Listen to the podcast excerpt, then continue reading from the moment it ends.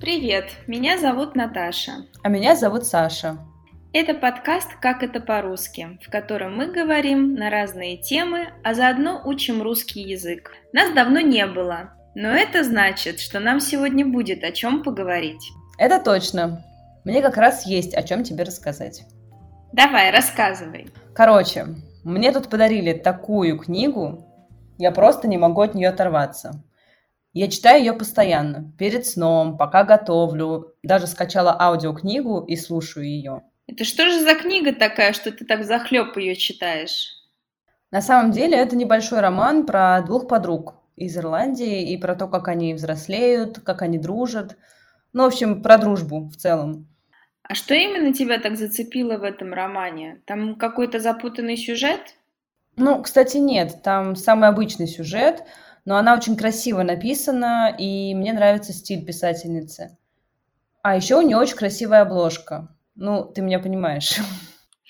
О да, обложка это важно. У меня бывало, что мне так нравился переплет, шрифт, иллюстрации, ну и сама обложка, в общем, внешние атрибуты книги. А, что я покупала ее просто потому, что она красивая. Но сейчас я все-таки думаю, что лучше выбирать книги не по обложке, а по содержанию. Да, абсолютно с тобой согласна. А, но мне все-таки нравится, когда книги красиво смотрятся на полке. Особенно если это какое-то собрание сочинений или многотомники. Вот у моей бабушки, например, дома они расставлены рядами по цвету. Там красное – это собрание Чехова, зеленая Пушкина, синяя Толстого. Да, мне тоже нравятся такие аккуратные семейные библиотеки. Я вот для себя решила, что в моем доме обязательно будет большая библиотека. Я буду собирать разные книги, привозить их из разных стран и аккуратно расставлять. А ты чаще покупаешь книги или берешь в библиотеке? Слушай, зависит от жанра, наверное. Учебники, то, что мне нужно прочитать для университета, я беру в библиотеке, потому что они очень большие, тяжелые, в твердой обложке, и я думаю, что многие из них я не буду перечитывать. А вот художественную литературу, да, я скорее покупаю. Да, мне кажется, у меня также, наверное. Когда я читаю, я часто загибаю страницы, что-то подчеркиваю, выписываю – а библиотекарям такое не очень нравится. Ну и вообще, даже многие книголюбы против того, чтобы в книгах там что-то отмечали. Ну, я так привыкла, если честно. У меня на этот счет разные мысли. С одной стороны, я понимаю библиотекарей, ну потому что книга может потрепаться. А с другой стороны, мне бывает даже приятно открыть книгу и увидеть там чьи-то заметки.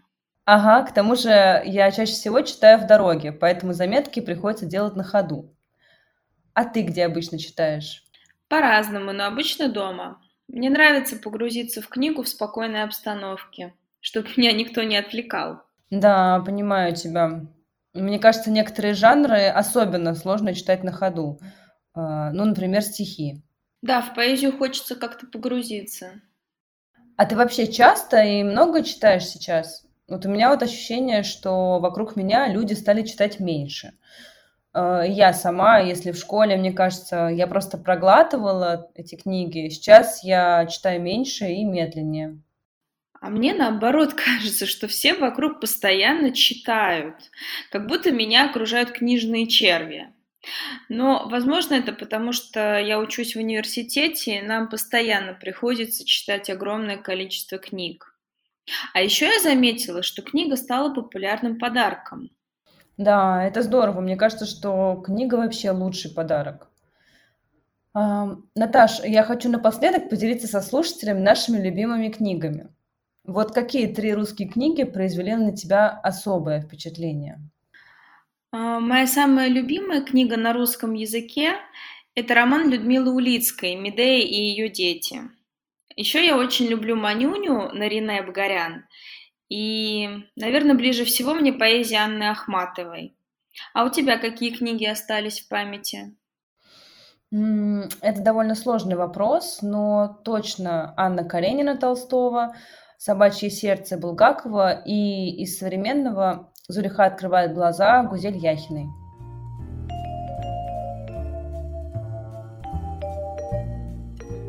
С вами был подкаст «Как это по-русски?». Расшифровку этого эпизода и новые слова вы можете найти в описании этого выпуска. Пока! Пока!